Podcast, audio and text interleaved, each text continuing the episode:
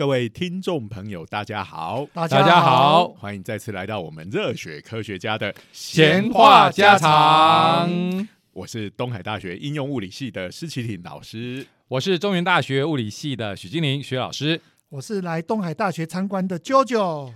哎，好，哦，以后这个要变成固定的仪式，是是是是，可是我觉得这样子好像啾啾有一种赚到的感觉，为什么好像欢呼声就是对着啾啾，那我们每个人后面都要一个欢呼声，那 那又太啰嗦了。真是太累了。基本上就把荣耀归于我身上吧。最好你们是坐高铁来的吧？是是是你还记不记得我们在之前有一集曾经讲过？哎，在火车、电车的月台旁边拍照超危险的。对，哎，你可能会被电，对不对？有有有有有有，那个光会导引的，对对对，好像还还还好像这个是来自于一个网络的新闻是吧？讲说是就一个谣言嘛，啊，哦就是印度男子对嘛，对对对，好像什么神奇的事情都会发生在印度，大家都不觉得意外，因为印度太多人了，会做各式各样。恐怖的事情对对对发生在月台上。我告诉你，对对对，而且印度人常常很不守规矩，我这个看过有一个照片，就是说人还会爬到电车上面，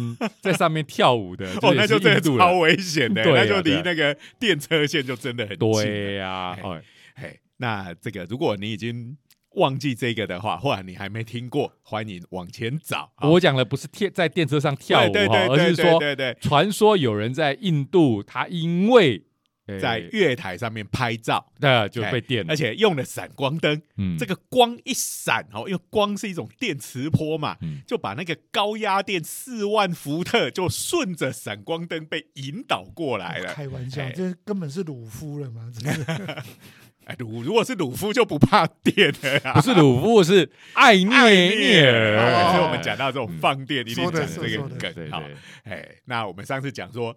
这个是无稽之谈，嗯对不对？好，不太可能会发生。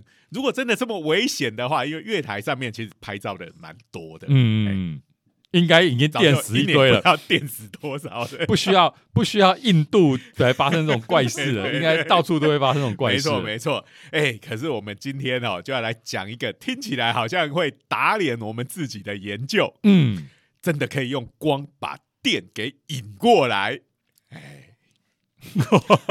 哎，大家先不用紧张哦，这一个诶、并不是说我们不能够在电车哎，不在月台上面拍照哈、哦，我们不是说打不是打脸这件事，情哈、哦，对啦，对啦。哦我们说，因为刚刚讲那是一个网络谣言嘛，是那你谣言要能够传的广、传的久，嗯它一个基本上就是它要看起来像是真的。嗯。对，它要看起来像，哎，的确有可能会发生啊，因为这个高压电，呃，它就是有这个电场很强嘛，嗯。那就可能会放电。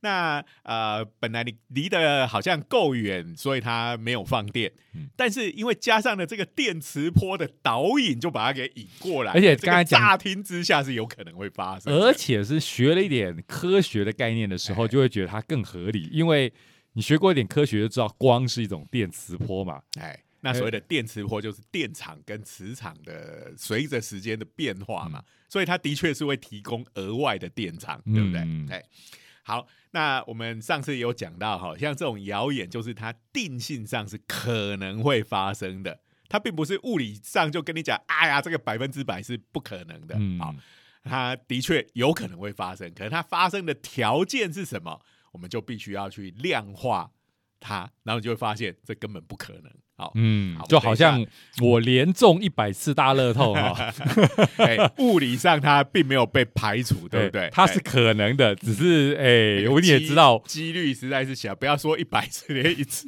都 碰不到很难的。可是，一次你说一次哈，因为乐透我记得它的几率是几百万分之一嗯。嘛，哈、那所以嘛，你们也没否认我有可能中乐透对啊，啊，那每期都还是会有人中啊，对啊几率虽然低，但是母数够大，它就会发生。对啊所以对不对中乐透是可能的，但是我就讲的很夸张了嘛，中一百次，每个人都会觉得那好可能？好好好，我们就要回到这个研究上面了。嗯好，那呃，这个东西我们等讲完之后，再回过头来看一下这个火车月台上面拍照，嗯这两个之间到底有什么关系？好，嗯，那我们知道这个，哎，最近夏天嘛，常有午后雷阵雨，对不对？对哦，那个这样，如果非常的频繁又靠得很近的话，其实还蛮可怕的。然后都还伴随着打雷声、哦，闪电好，这一次音效接的好，就是这个声音有音效，听到没有？但是可能有时候哦会比这个大非常多倍，哦，那个很近的时候，那声音真的很恐怖。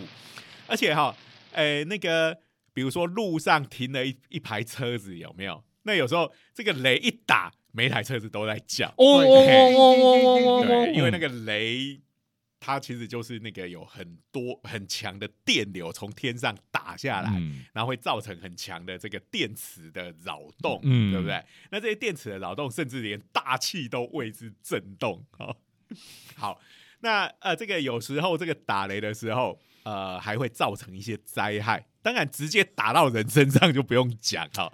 前阵子不是有个新闻，就是白宫那边就有人真的就是被雷打到，说几率非常低，可是真的人就是就是就是被打到，那就是真的是哎刮掉了，哎没有办法哎不。过，其实事实上，我们都觉得被雷打中，呃，总觉得是凶多吉少，对不对？嗯对因为他那个真的电压跟电流都非常非常大，哎嗯，但是其实被雷打了还活下来的人也不少，不少对，嗯。这个其实甚至你你在网络上还可以找到，哎，Wiki 上面就有维基百科嗯，就有这个雷击幸存者名单，然后因为他有个协会，好、哎这这些哦还有一个协会。过的人，就是哎这个实在太难得了，对。这个真的是 survivor 哎，，那这个其实为什么在这么强的雷击之下还能存活呢？这个有一个原因是这样，因为那个呃会打雷，很多时候是伴随着下雨嘛，嗯。对不对？所以这些被雷打中的，有时候都全身都淋湿了。嗯。那呃，这个水其实呃，因为它不是纯水嘛，嗯哦，这个雨水本来就有很多杂质，所以它是会导电的。嗯，它的导电性比人体还好，虽然人体也是会导电的，嗯好、但是因为我们人的身上覆盖了一层水膜的话，你运气好，这个电是沿着水膜跑掉的，好，哎所以就是比较只有少数的这个电流流过你的身体，哎，这样你就可能会活下来。这个电在传导的时候就会选这个电阻比较小对对的地方对对去走嘛？所以这个运气真的对，这只有一件事，对就是运气好。对天天这，所以被雷打到真的是运气不好，但是运气不好里头也有运气不好中的运运气好好的那些人是可以活下来的。好，虽然我们都觉得，哎、他那个通过的能量其实非常惊人的。好，那有时候比如说造成这种人命的损伤，哈，那有时候像呃我们在实验室的仪器，好，很多都是要插电的。那这个有时候都要装在再装一个那个防突破的装置，有没有？有有有有有不断电系统还要再防突破，因为那个雷打下来的时候，我们就讲嘛，因为它是大量的电荷从天空跑下来，嗯。所以会引起很大的这个电的扰动，所以有可能它虽然没有直接打在你的电器上面，但是我们知道这个电场磁场的扰动，好、它是在真空就可以传播的，好、嗯。所以它有时候一个很大的脉冲下来，哎，你的仪器就会有一个突破，突然就会这个被感应出一个很大的电流，可能就把你的电脑啊、仪器啊都给烧烧坏了。好，所以这有时候雷击其实这个像很多政府也有统计哈，每年其实造成的损失也不少。好，那所以就有这样子的研究，哎，我们有没有办法？好，我们大概很难阻止这个雷不要让它打下来哈，但是能不能我们引导它打到我们想要它它去的地方方？好，嗯那就不会打中这个我们人啊，或者是重要的设施这样子。所以这样子的研究一直是存在的。其实最早最原始的就是避雷针的概念嘛，那对不就富兰克林吗？对呀没事来玩风筝，对对，什么叫没事干？讲讲讲人家。不过这个故事每次在讲富兰克林当年就是把这个雷电引下来，然后证明它是电，就雷就是电啊这件事情，我们都会觉得哇，他这个实验精神很令人钦佩。但是一定要提醒好孩子不要学。因为太危险了哈。对啊，我富兰克林也真的是还蛮强运的，对对啊。我我当时还是不知道，他用风筝在放风筝，导引下来，他到引到哪里？引到地面上吗？哎、他其实是我记得小学看的故事书还是课本，就是说他有在那个风筝线挂一根钥匙，钥匙，嗯，然后那钥匙是金属嘛，然后底下有一个再导引到一个莱顿瓶，莱顿瓶，就是可以存电的地方。可对是我怎么想都觉得那个应该也会爆掉在。对啊，这个只能说他运气好了。莱顿瓶应该九九应该也有印象吧？对，就单瓶就是就是其实就是最原始的电容嘛。电容对，对一个瓶子啊，里头装水啦，插一个，呃，上面有一个软木塞，然后插一根钉子嘛，然后 插钉子哦，我以为是插锡箔嘞，以前我以为是插如果外面有包有可以可以瓶子外面包个包个铝箔，你是不是把它它就是跟验电器混在一起？验电器中也有两片对那个对金属片，有有有然后就会张张开开合起来嗯那个对对东西。哎对对对，就是说莱顿瓶跟验电器都是可以做成很类似的样子，只是验电器就是里头有铝箔，它彼此排斥的时候，就代表它是就是上面是带电的嘛。好，嗯好，所以这一个富兰克林。他的这个实验其实就是就是避雷针的前身了嘛，哎，那避雷针为什么有用呢？好，这个就要讲到放电的原理，又要讲那个艾涅。尔，好，这就是所谓的绝缘崩溃嘛。好，嗯。就是空气它正常的时候是绝缘体，哈嗯，它如果不是绝缘体就麻烦了，我们就被电到了，整整天触电，哇，旁边这个插头就要电我了。就，就会电就会从插头跑出来，沿着空气把你电个半死，嗯。这样。好，那但是我们讲空气是绝缘体，任何一个绝缘体都有它能够承受的限度。嗯嗯嗯，因为我们万事万物都是原子做的嘛，原子里头就有电子，有原子核都是带电的嘛，所以如果电场够大，嗯那这一些电荷就会得到很大的静电力，它就会跑掉。对跑掉本来本来电子都是被绑在原子核嗯旁边，哎、但是因为有这个电场很强，就把它扯走了。扯走了，扯走了就变成一个通电的道通道，然后就当然就是放电了，然后其实那个材料就坏掉了，哎哎、那个呃空气当然没有所谓的坏掉，嗯。因为别的地方的空气可以马上补补进来。对，但是如果你是一个像鲁夫这样子的橡胶人哈，哎，这个艾涅尔我们之前讲过，你给他一亿伏特，其实是会把它打坏的。对呀、好那它里面就会变成结构坏掉，嗯以后鲁夫就再也不绝缘了。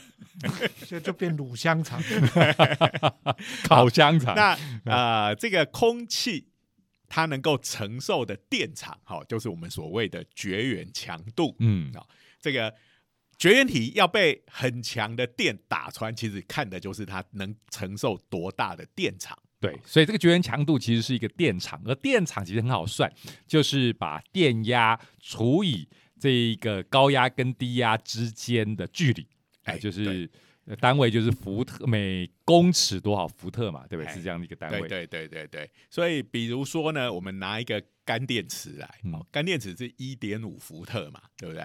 好、嗯那我们把导线就是接到两边跟一个金属板，就类似像电容那样子嗯的概念。然后这两个电这两个金属板如果距离一公尺的话，嗯。它的电场就是每公尺一点五伏特，嗯，非常因为电电池的电压是一点五伏特。嗯。那如果你把它靠近到剩一公分，也就是零点零一公尺的话，嗯。电压不变啊、这个距离缩短为百分之一，那它的电场就会增加一百倍。一百倍，好，因为距离是除在分母的嘛，嗯。所以这时候它的电场就会变成一百五十伏特嗯。每公尺，嗯大概就是这样。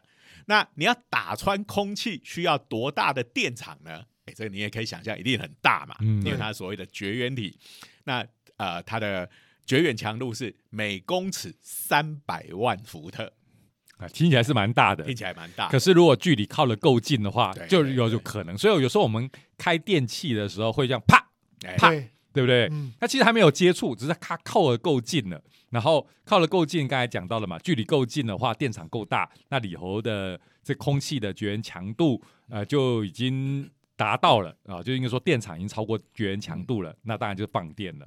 那就是因为我们手上会累积那个静电嘛，啊、嗯的这个静电的电荷在上面。啊，这个是很多人，尤其是冬天的时候都有这方面的困扰。嗯徐老师在美国就不得了，对呀、那时候我太太，然后到美国找我，然后就是开车的时候就怕他，然后两个人手牵手也会怕他，碰到也怕他，来电五十，就像说跟我谈恋爱那么多年，嗯就突然间在美国来就电来电。哎、在在台湾相对来讲，比较静电的问题比美国小一点，小非常多哎，湿度差太多了。因为台湾的天气很潮湿，所以嗯我们身上的这些静电很容易被这个空气中的水汽带走。没错哎这个在美国组装电脑比在台湾麻烦非常多。这个其实有卖一个小道具，就是可以绑在消你静电的，对啊，就是绑在你的手上面、手环上面，把你身上的这个静电把它引走。在美国组电脑的话，常常就要记得带这个东西，不要讲说煮嗯电脑，但是洗个衣服都要把一张那个静电纸丢进去，消哦除衣服的静电。对对对，尤其是如果你烘衣服的时候，那个烘干了以后，哇，那静电一定是超厉害。开玩笑，那个 从那个干衣机要把它拿出来，大家就电个半死了。那讲了这个，我们就知道避雷针为什么有用。好，因为我们可以想象，在天上的这些雷雨的那个云上面，好，因为这些云它们之间就是有这些水珠互相摩擦，就摩擦出了一大堆的静电电来。好，嗯所以上面的这个电荷 累积的非常多。那我们一般地板上，我们就这个接地都把它的当做一个这个电位的标准嘛，嗯好、就电压等于零，好，那所以上面电压就很高。那这个这个雷雨的那些云距离地面大概多远？但是几 几百公尺、几千公尺这样子。对对对，一千几千公尺左几千公右尺跑不跑不掉。对对对，好，那呃，所以呢，这个距离虽然很远，哦嗯但是它累积的电压也非常的高大，对好，所以其实这中间就会有很大的电场，嗯好，那它电场一旦超过每公尺三百万伏特，这个电就打下来了。嗯，可是这里发生一个有趣的地方，假如我们的地面很平、超平的，然后上面的云，呃，它的电荷，比如说也是很平的，它这个电就不知道要从哪里打下来，好，这个就会造成一个所谓的这个呃不稳定的现象。哎。它其实已经电电场已经超过那个限度了，可是因为他不知道要从哪里打下来，所以他有时候等于是会有点像我们玩游戏哈，那个聚气哈，它电会累积的更多，让它电场越大。好，这个东西其实在我们的生活中蛮常见的。好，这个我们物理上，哎，那中文怎么讲？我们叫 meta stable state，超稳态，超稳态。嗯好，就是像呃，常常呃，各位在 YouTube 可能也有看到，网络上跟你讲说，哎，千万不要拿白开水用微波炉加热，嗯，因为它可能会被加热到一个过热的状态。嗯。一般我们这个水到了一百度就要沸沸腾。腾嘛，嗯。但是因为在微波炉里面，它加热的方式太过平均了，所以它不知道要从哪一点开始沸腾长泡泡出来，它只好继续被加热。如果我们是用炉子的话，它就是从最底下那个最热那个温温度不不均匀嘛，嗯。好，所以就会很危险，因为它的温度已经超过一百度了。然后你打开微波炉，从里面拿出来，因为你手会抖会咬嘛，嗯。所以会在一瞬间破坏那个亚稳态或超稳态，嗯。结果就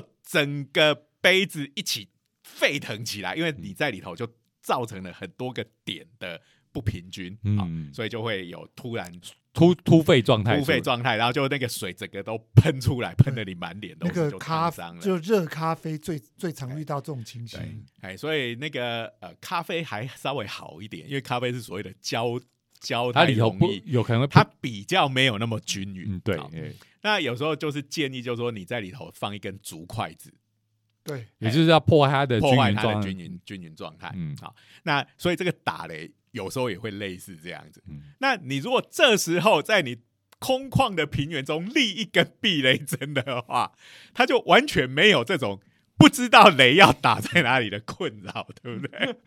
他就对哇，因为你已经想嘛，避雷针它高高的上去，这个它的顶端跟那个雷云之间的距离就比较短嘛，对不对？嗯，所以那一点的电场就会比较大，大因为它的距离比较小啊、嗯所以那里很顺理成章的就会吸引这个雷打到它这个避雷针上面去啊、那不过我们的避雷针再高，呃，也有限嘛。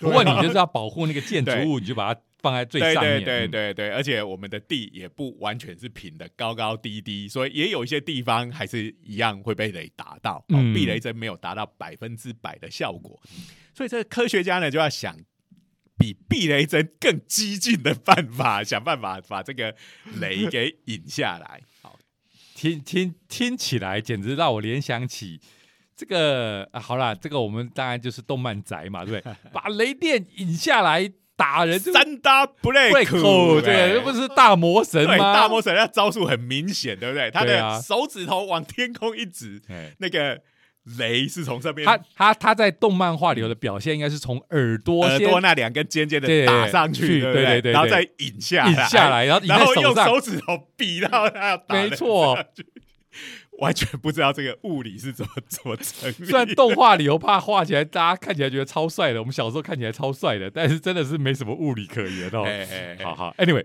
不过你可以看到，这就是、呃当年漫画家永井豪想象出来的引雷射，不对不要引雷射，引雷电去电人。不要对讲说这里不合理，最近在看漫威电影，不是最近才上映的《雷神索尔》是啊是啊 什么引电的？你告诉我，哎，对，雷神索尔有有的是他自己发出去的，对不对？对。所以有的也是从天上引下他就是那个锤，尤其对他最近拿到那一只叫 Stone Breaker，很像斧头的那对对对对。嗯，那一个他就真的是引电的。嗯。以前雷神那个锤，雷神之锤还真的可以发闪电，现在对啊，其实蛮多的演出都是这样子，他那个就是反正不管是什么锤啊，还是天大魔神的手指头，还是任何的魔法杖，就都是从天空引雷电下来，然后再把它甩出去，甩出去打你的敌人，蛮多是这样演的，这样看起来威力其实比较大。哎，直接从魔杖射出去，总觉得跟拿一支枪打人差不多。你大概跟雷电的这种想象哎关联性会有。好因为雷电真的在我们的印象中是非常强大的。嗯嗯，好，那他们要用什么方法呢？哎，其实就是用一个这个非常强的镭射打进空气里面。嗯，那么知道镭射它是一个非常集中的光束嘛，好，它不会散开。那如果你的功率很高的话，因为这个我们说镭射它就是光嘛，光嗯就是电磁波嘛，那电磁波就是很有很强的电场嘛，嗯它在它的路径上可以把我们的空气游离变成电浆的状态。也就是把这个空气分子啊、因为分子也是原子所构成的嘛，那原子里头的这些呃外层电子，在这个很强的电磁场底下就被拉走了。对，然后就分离了嗯。那分离了，那剩下的原子它就会带正电，我们叫它离子。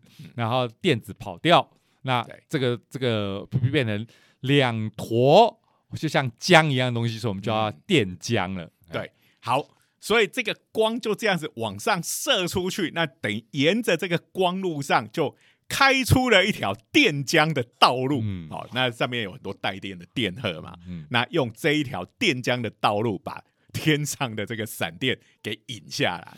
啊，因为导电了，然后这个闪电就会觉得哇，这一道就是没有电电阻小的，没什么阻力的地方，就当然就走这条路了。不过各位听到这里，就出现一个很大的问题。好，你很顺利的把雷引下来了，那这个雷就沿着你雷射的光束一打下来，就立刻把你的这个镭射光的发射装置给打 爆，这不过这个我们刚刚在讲富兰克林的时候也讲到有类似的问题嘛，哦对不对？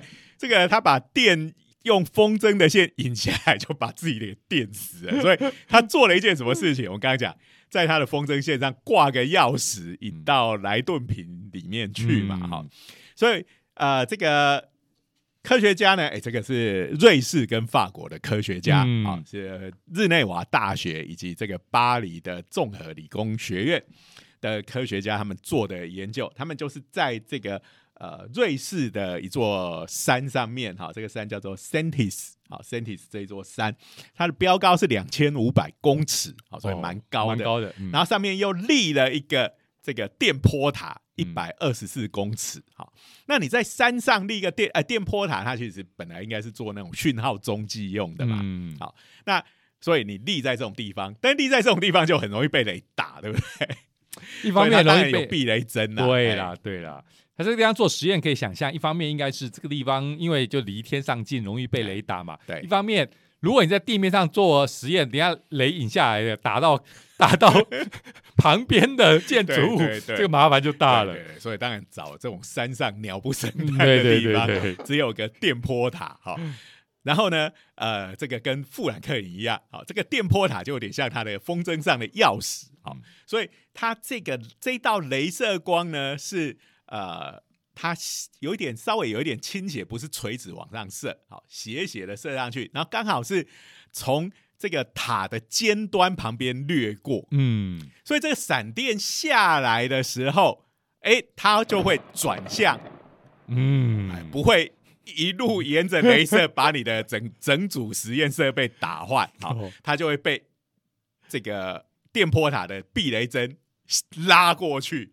好，那因为这个电波塔很习惯被打了，什么叫想习惯被打了？他他一年被雷击蛮多次的啊，因为他在那样子的条件，好，那就会被引下去，嗯好，所以这个呃。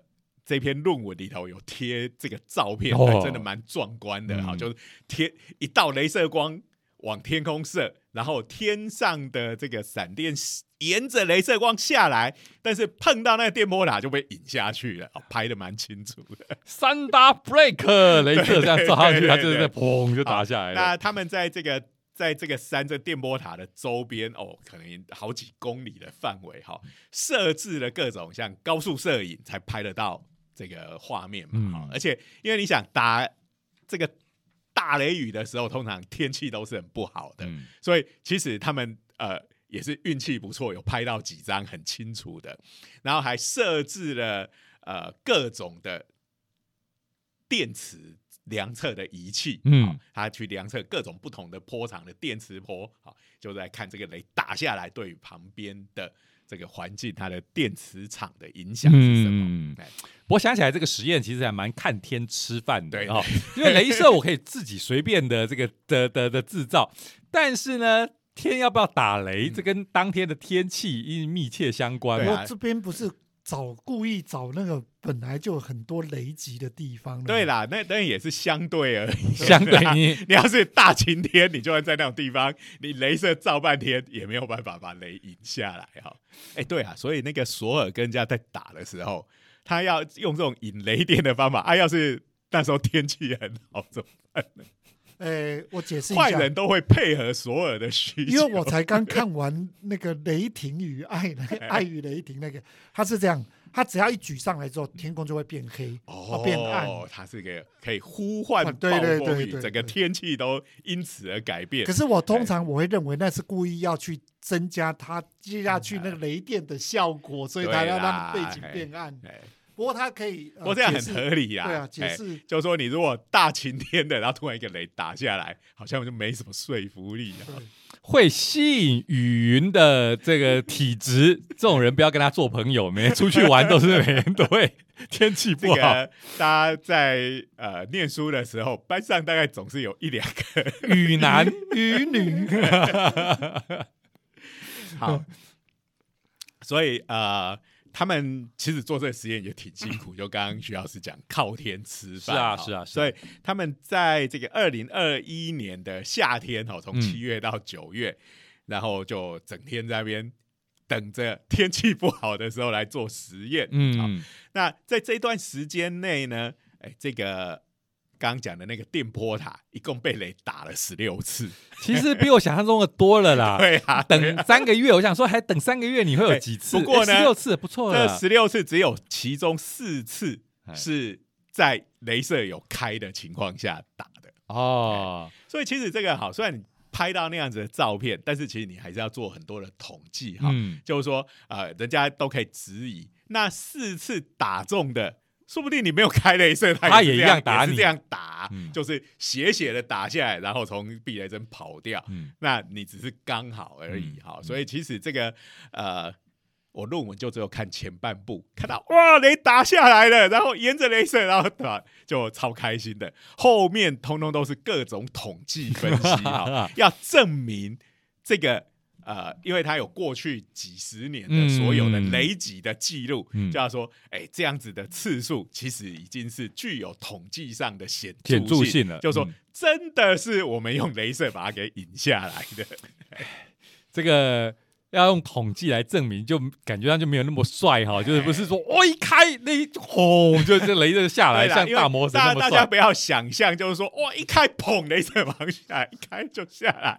哦，这个世界上做科学研究没有这么爽的事情。当然，我们知道未未来是希望能够真的控制到这样子的程度。嗯哎，那我这个在我们系的脸书贴了之后，嗯，但底下人就说：“哇，那接下来这个雷引下来，如果我们底下放很多纯电的这个储能的系统，好，我们什么电厂都不需要了。” 不过现在的问题就是说，那个一次下来的瞬间功率实在是太大了。嗯你放什么电池在那里，可能都一下就烧光。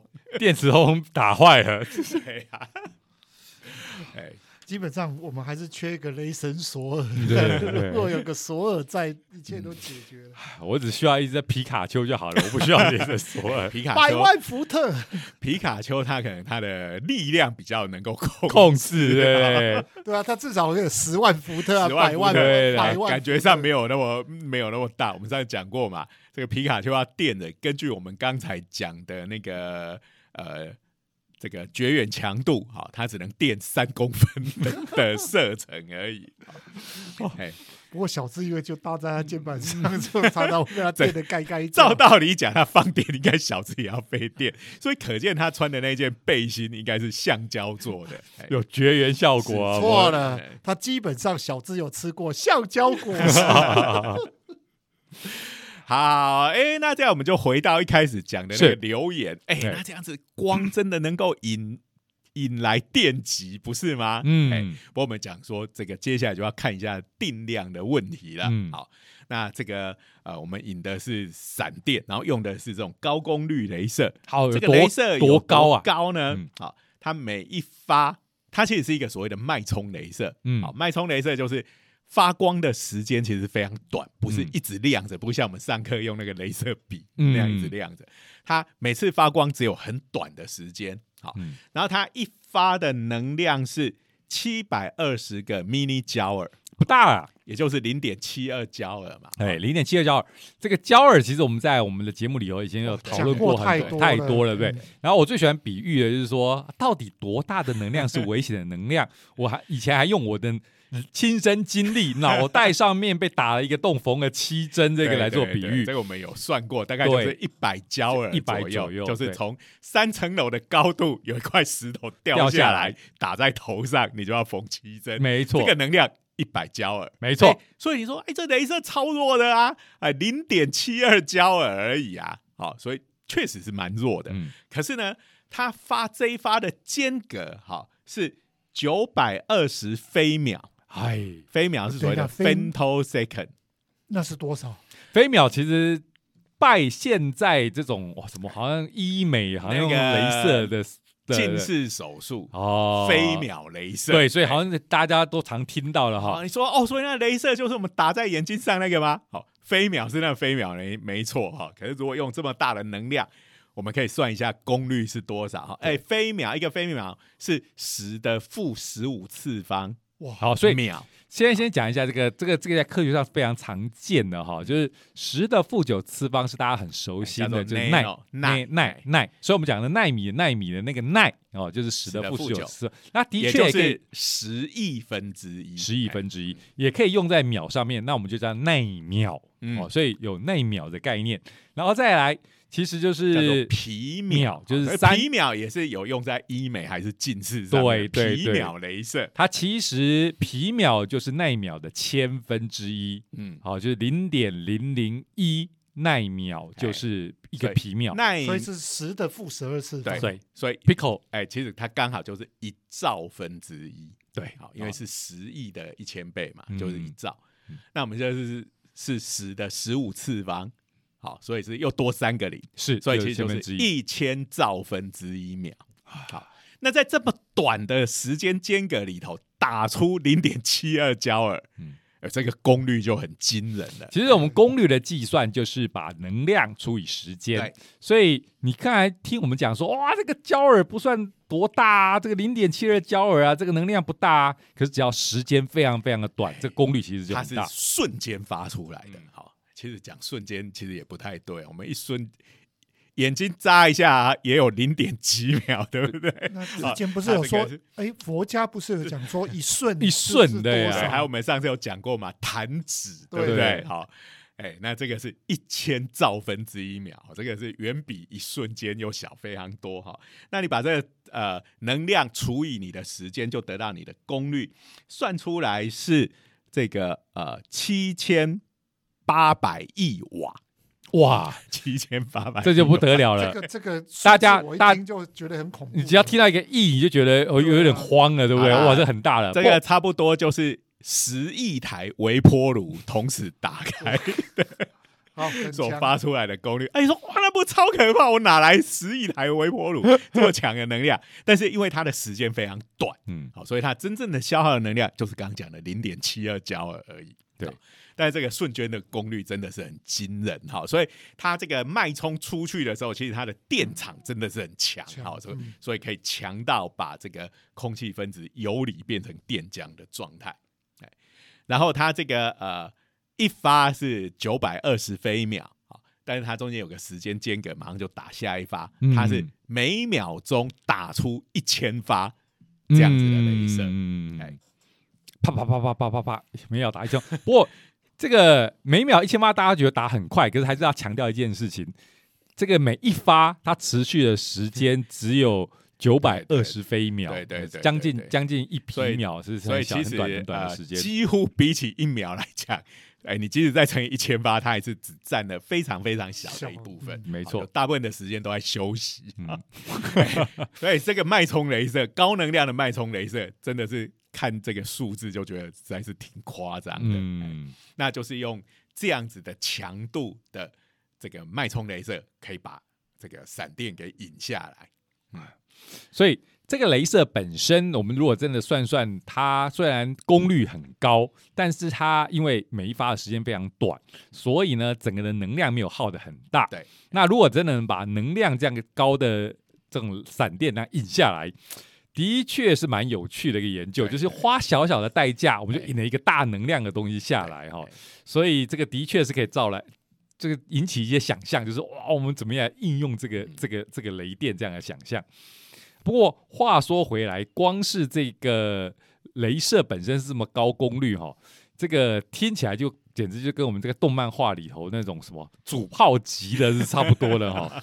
雷神之锤，这个锤不是那个那个那一个雷神索尔的那个那个哦，是那种银河英银雄河英雄传说说，这个什么伊谢尔伦要塞主炮嘛。这就是整个《银河英雄传说》的故事里面最强的兵器。嗯哎前面有友军，但是这个这这个动漫画最喜欢搞玩的梗，不可以发射，前面有友军，他们的牺牲是必要的，发射。就是连敌军去一起陪葬，嗯哎哎那个一发出去可以歼灭一整个舰队哦，几千艘的战舰。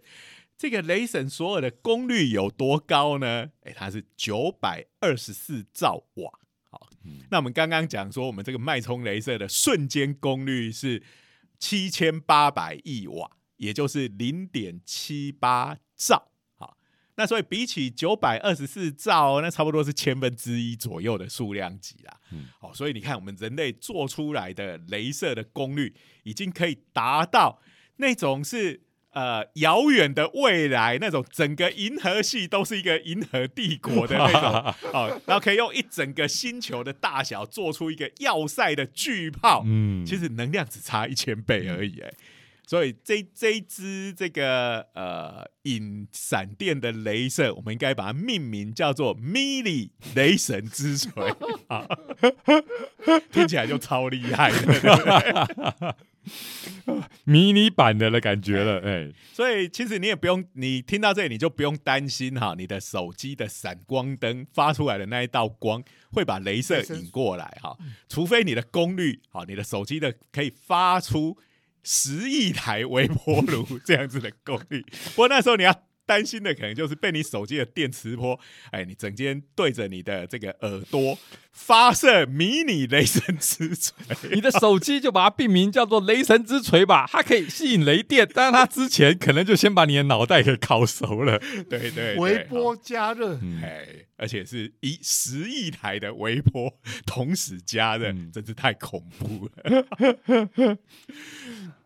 好，所以今天的不过我哎有时候在想，十亿台微波炉同时加热的能量，搞不好你就不用去引那个煤了。哎，不过真的这样子的研究哈，其实对于防灾来讲，应该也是会蛮有贡献的啊。如果这个引下来的能量能够储存起来使用，那就更赞了，对不对？是啊是啊好，嗯哎，所以这个科学的研究真的是太重要了。那今天聊的这个话题，还有一件事要强调，就是这个研究哈，我们常常会讲说，有些研究看起来这个好很耸动，可是我们要讨论就是它是定性还是定量的哈。这个有些东西就会讲，哇，这个有什么的可能？可是可能有时候是非常非常小的，就跟我有中乐透的可能这件事情是一样的意连续中思。十次，那这个像这个的话，这个雷电这样打下来，一定也有每个人每人都有被雷电打到的可能。可是你也不会因为这样子就不敢到外面走动哈。对对对，哎，不要说不敢外面走动。你在家里也是有可能 被打到吧？好，对啊在家里也有可能砂石车就撞进来了，所以这个很多时候就是呃，我们对风险的评估是是哎是是然后怎么决定你的行动这样对子。。那我们讲这种东西，就跟意外好像都很夸张，可是最常跟这种呃这个几率啦、危险有关，就是吃东西或者这种这种呃跟这种食食品安全的有关的新闻，他会跟你讲说，哇，这个东西有致癌的可能。哦，讲到这个，我昨天才看到一个，哎，这个就是我们台湾阳明交大的研究嗯啊、以前我们都讲说香肠不要吃太多，对不对？哎？好，哎，这个中秋节要到了，大家要是准备这个烤肉、烤香肠哈。就是说，因为里面有这个亚硝酸盐嘛，哈是是是那这个已经被世界卫生组织说它是二级致癌物。嗯，呃，然后结果呢，这个交大的新的研究出来了，他说。呃，其实我们吃的白米跟蔬菜里面，它的亚硝酸盐 的量其实比香肠多很多。天哪这是一个。第二个，这个亚硝酸盐哈，呃，其实对我们的心脏血管其实是有好处的。所以突然又来一个这个大逆转，没。错，不过你也不要因为这样子哈，就每天狂吃香肠啊。肠哎，哎，因为这个关于食物的研究，其实常常没事就变来变去。没错所以我们还是听。妈妈的话，哈，各种食物都吃啊，然后你不要太偏食，只吃哎一直吃同一种东西，然后不吃另外的东西，哎，什么东西都吃，营养均衡，就是呼应我们今天讲的，就是今年要风分散风险啊，哎什么东西都是定量的考虑的摄，取毒物要均衡。事实上这样也没错啊，因为所谓的毒物，哎，这个也是量的剂问题啊决定毒性。没错，当你分散摄取的话，哎，我们的身体是可以把它排掉的。嗯嗯嗯嗯，好啊，，哎，为什么突然扯到这就是？就在讲哦科学的量是很重要电，极啊，哎然后这个直性跟哎量化风啊险啊对对对，还有风险，哎，嗯这个蛮重要的。是因为我觉得我们在台湾，我们很多时候讨论事情都只有黑色跟白色嘛，嗯都说可能或不可能，会或不会嗯，但是其实很多中间是几率与统计。没错，我没错只只是因为大家一听到统计就照那背，大大家都很怕统计，但其实它蛮重要的。老实是说是，好嗯好，那时间差不多了，嗯我们今天的节目就进行到这边。是的，那我们还是感谢呃没有补助我们经费的 国科会。你好像在酸国科会哦，我有有这个嫌疑哦。好，我们感谢过去两年呃嗯有补助，虽然现在已经没有补助的了。还要国讲啊，好啦，我不不论如何，我们还要谢谢他们支持了我们这么久啦。是是是是是那我想应该是有别的团队可以做的比我们更好。哎没有没有没有补补助这个他们也不错。我我们已经很有样子了，然后 可能别人对对正在努力哎当中，要所以扶持新的对对对对团队出来嗯哦，所以我们也心中也没有什么怨这 样个好哀怨哦。好，那我们我们今天的只是节目就到这边了，哎，我们就下礼拜再见，拜拜，拜拜。哎